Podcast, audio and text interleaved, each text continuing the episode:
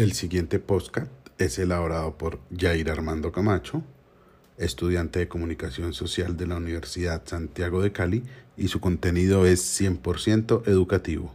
El estudiante es responsable de la totalidad del material aquí expresado. Al inicio de la pandemia generada por la COVID-19, la ciudad de Cali fue epicentro de las noticias.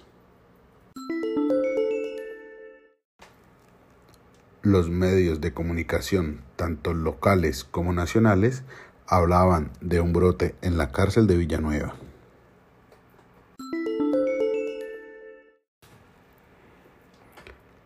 La radio, la televisión y las redes sociales aseguraban que en Cali había un cartel del COVID-19.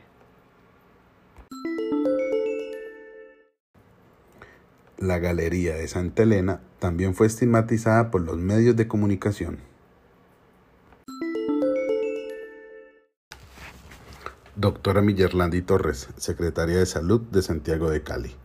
¿Es verdad que en Cali hay un cartel del COVID-19? Eso eh, desde la Secretaría de Salud no hemos identificado y estamos atentos a lo que puedan decir las entidades competentes. Doctora Torres, por estas aseguraciones del cartel del COVID-19, ¿el personal de salud se ha visto afectado? Sí, efectivamente, algún personal de la salud me ha manifestado que está recibiendo rechazos, que están siendo estigmatizados y que han tenido bastante inconvenientes con algunas personas en las instituciones de salud en cuanto a la falta de credibilidad con el diagnóstico, sobre todo relacionado con el COVID. Eh, ayer estuvimos realizando algunas visitas en las instituciones de la ciudad, verificando el porqué de esta situación y básicamente estamos haciendo un llamado a toda la población a que por favor nos solidaricemos con los profesionales de la salud, que valoremos el trabajo que se está haciendo desde cada uno de ellos, el aporte que tenemos en esta pandemia y que tengamos credibilidad y confianza en cuanto a lo que significa el criterio médico. Revisamos algunas situaciones, algunas historias clínicas eh, hemos realizado, como les menciono, varias visitas y hemos identificado que cuando se han dado las recomendaciones por sospecha de COVID se han cumplido con los, con los protocolos y los criterios de aislamiento. Es muy importante en este momento un llamado a la humanización en la prestación del servicio, tanto de la información que tienen los profesionales de la salud hacia la familia y el trato humanizado hacia el paciente y sus cercanos, como la humanización también de la población hacia el personal de la salud. John Murillo, defensor del paciente de la ciudad de Cali, nos cuenta lo que hallaron en una visita a una clínica de nuestra ciudad referente al tema del cartel del COVID-19. Bueno, estamos saliendo de la clínica nuestra.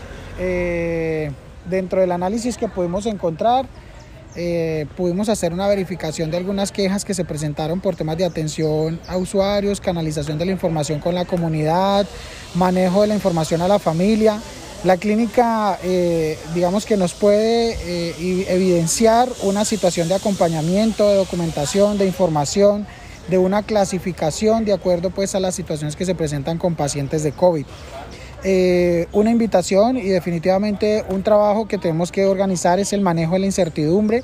De esa manera buscamos que eh, haya una mejor comunicación entre el usuario, la familia del usuario, que muchas veces es una familia dividida, eh, y eh, la IPS de la ciudad. Por eso es, parte de la visita y de la invitación a fortalecer esos canales con los usuarios y a eh, fortalecer mucho más la humanización de los servicios, no porque no existan, sino porque de alguna manera es parte de las necesidades de impacto que generan hoy que los pacientes fallecidos por COVID deban tener una disposición inmediata frente a la situación patológica final.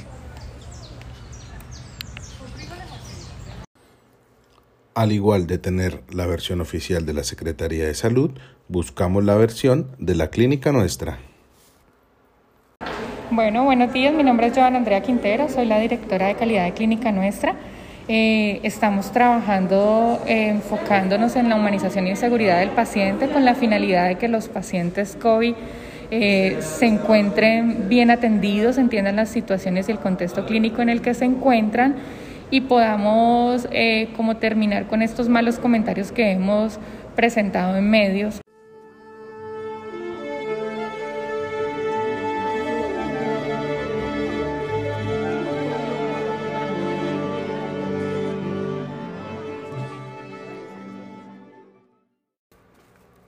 En medios de comunicación se afirma que la Galería Santa Elena tiene un brote de COVID-19, por lo cual la Secretaría de Salud Miguel Torres nos explica.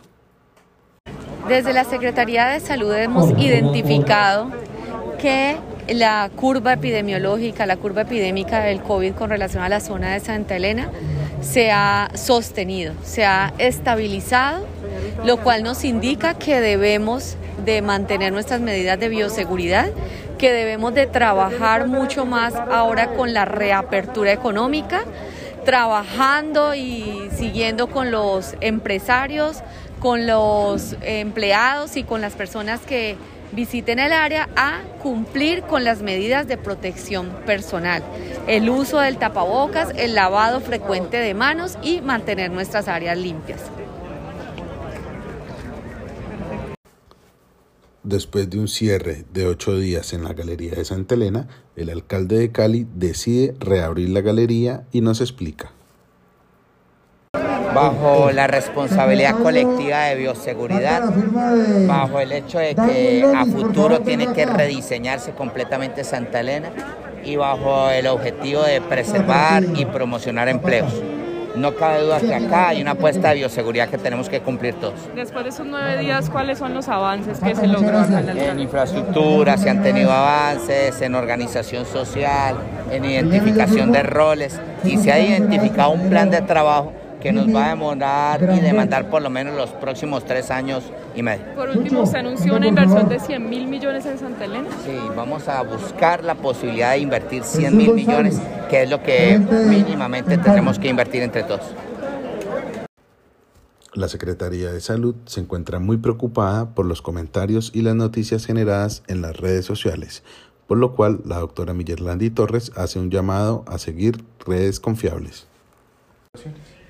Sí, las redes sociales eh, se han convertido en, una, en un mecanismo de desprestigio cuando así se lo proponen, de, de temas que pueden ser fake news o mm, mentiras que pueden circular por las redes sociales. Y hago un llamado a que por favor tengamos en cuenta las eh, páginas oficiales o las fuentes oficiales para estar permanentemente informados y no caer en una red de que pueden estar causando un desprestigio y desmintiendo eh, tratando pues cosas que no son técnicas o que se alejan de la realidad y pueden, venir, y pueden poner en peligro tanto a las personas en su prestigio y su, y su profesión. La cárcel de la ciudad de Cali no fue ajena a las noticias generadas por la pandemia. Familiares de los reclusos se encuentran preocupados por las noticias que ven en redes sociales y medios de comunicación pertinentes a un posible brote en la institución. Como eh, ente territorial, la Secretaría de Salud ha venido realizando mesas de trabajo con los diferentes actores relacionados con la cárcel, USPEC, IMPEC, Fiduprevisora y eh, la S Centro, que es la, en este momento la empresa contratada para prestar los servicios de baja complejidad dentro de la institución carcelaria. ¿En qué ha consistido estas mesas? En estas mesas se ha discutido la situación del COVID al interior desde el inicio y desde la sospecha del brote, donde recomendamos, eh, hemos hecho varias recomendaciones. Primero, aislar a estas personas de alto riesgo. Estas personas de alto riesgo fueron retiradas a un patio exclusivo para los mayores de 65 años también se les recomendó aislar a estas personas con morbilidades de base como hipertensión, diabetes, lupus, así fueran jóvenes en, una, en, otro, en otro espacio y estas personas que están en este momento dializadas.